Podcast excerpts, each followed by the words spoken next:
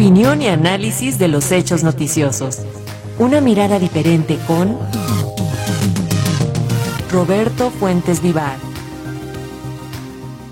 Y acerca del aniversario número 84 de la expropiación petrolera, nuestro colaborador Roberto Fuentes nos comenta. Buenas tardes, Roberto, te escuchamos.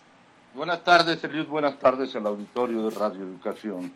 Pues en efecto, hoy se conmemora un aniversario más de la expropiación petrolera y como pocas veces en ocho décadas, en estos momentos cobra especial eh, relevancia la efemérides.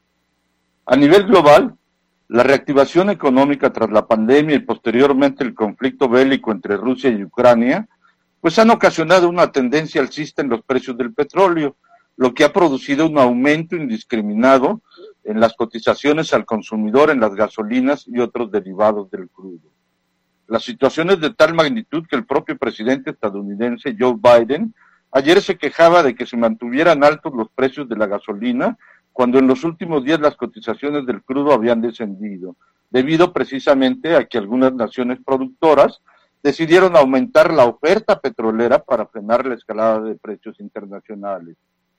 Pero en México concretamente, el alza de precios del crudo y sus derivados, pues nos hace más conscientes de la necesidad de lograr una soberanía petrolera, para evitar que en momentos de crisis como los actuales, tengamos que importar más caros los productos procesados que son necesarios para el funcionamiento de la economía nacional, como la gasolina. Afortunadamente, la indefensión ante situaciones como la que vivimos en las semanas recientes, cuando el crudo llegó a cotizarse casi en 120 dólares por barril, pues esta situación ya había sido prevista desde el inicio del sexenio y, y, comenzó concretamente a rescatarse la industria petrolera tras más de 20 años de una política de desmantelamiento. Sin embargo, la vulnerabilidad que nos dejó ese desmantelamiento es de tal magnitud que si se hubiera mantenido la política de libre mercado ultranza, en estos momentos tendríamos que estar pagando un 40 o 45 pesos el litro de gasolina, como sucede precisamente en Estados Unidos o en muchos países de Europa, en los que el consumidor tiene que pagar las consecuencias en los niveles este, de precios que tiene que pagar, los cuales están en niveles históricos. Incluso durante más de dos semanas, según reportes eh, de las ciudades fronterizas, Miles de estadounidenses cruzan la frontera para cargar gasolina en nuestro país, aprovechando precisamente los subsidios que deberían de ser solo para los mexicanos y para frenar la inflación en nuestro territorio. La vulnerabilidad ha sido atacada con la atención a las seis refinerías, con la construcción de dos bocas y con la adquisición de la, de la refinería de Deer Park en Estados Unidos. Precisamente el fin de semana pasada, el presidente supervisó las obras de Dos Bocas y allí reiteró la importancia de que al final del año próximo el país sea autosuficiente en la producción de hidrocarburos como gasolinas y diésel. Y aseguró que las obras de Dos Bocas estarán terminadas en julio. En estas obras se han invertido nueve mil millones de dólares, no de créditos, sino de dinero del presupuesto público. Concretamente, Dos Bocas va a producir en la refinería Olmeca el 20% de todas las gasolinas que consumimos en México.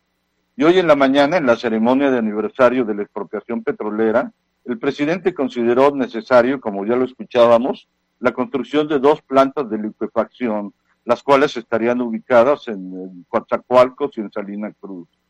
Y bueno, pero por cierto, uno de los puntos que trató el presidente en la ceremonia de expropiación petrolera es qué va a pasar con los 30 mil trabajadores que actualmente laboran en dos bocas. Y al respecto señaló que la idea es que esos obreros encuentren empleo en los 10 parques industriales del Istmo o en los polos creados en el tren Maya. El presidente, desde luego, se refirió a que estamos fortaleciendo la independencia energética para no depender de las, de las materias primas del extranjero, porque, para no depender del combustible del extranjero.